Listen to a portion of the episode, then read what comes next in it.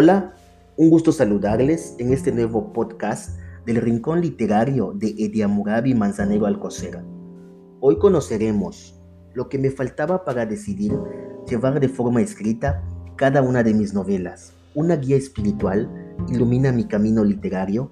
¿Por qué no escribí las novelas en el orden en que las pensé? Comenzamos. Lo que me faltaba para decidir llevar de forma escrita cada una de mis novelas.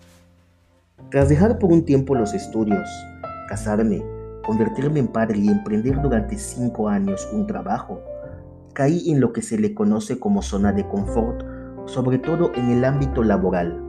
De 2011 a 2018 había creado tres novelas más y era demasiado lo que tenía en la mente. A mediados de 2018, tras cinco años dejé mi trabajo.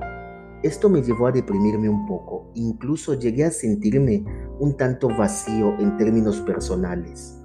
Entonces, consultando un poco con la soledad, decidí por vez primera sentarme de frente a la PC, abrir el procesador de texto y empezar a plasmar en letra la segunda novela que creé entre los años 2013-2017.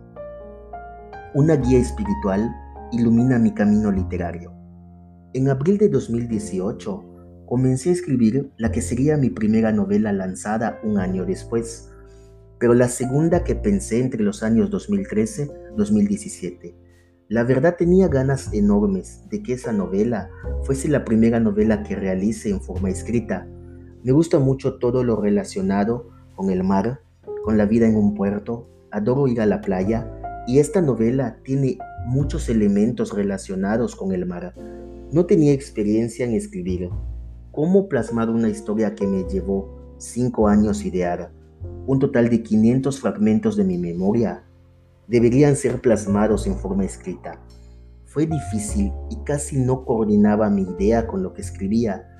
Realicé ocho páginas en el procesador de texto y decidí parar. Entonces una mañana de abril de 2018 me di cuenta que la presencia de Dios faltaba en mi entorno. A Dios no lo busqué en una iglesia ni en una religión. Decidí informarme sobre diversos temas de espiritualidad y descubrí que Dios es creación. La manera como llegué a Dios fue a través de la meditación y después con diversas disciplinas espirituales.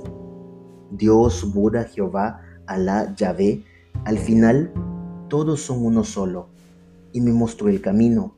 Entonces supe que debería continuar con mi labor de plasmar en letras esas cuatro novelas que vivían en mi mente y que nacieron de mi propia inspiración.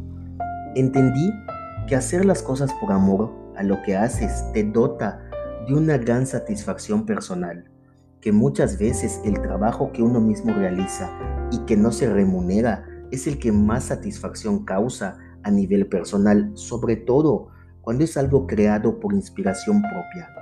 Esto no significa que cualquier persona puede tomar ventaja del trabajo de otros. Por fortuna hay leyes que avalan el trabajo personal de las personas, que son consideradas también manifestaciones de arte. ¿Por qué no escribí las novelas en el orden en que las pensé?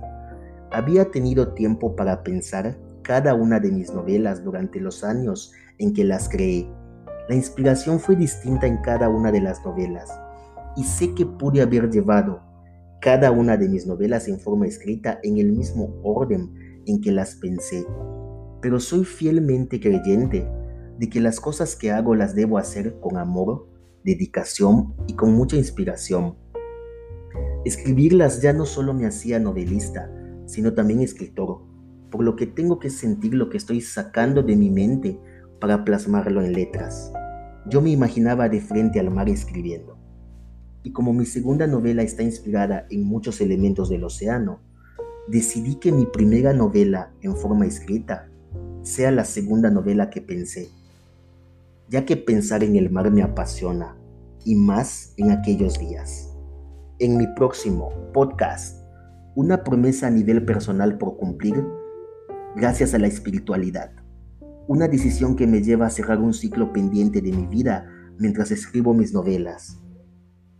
El año trascendente y que siempre será uno de los mejores años en mi vida.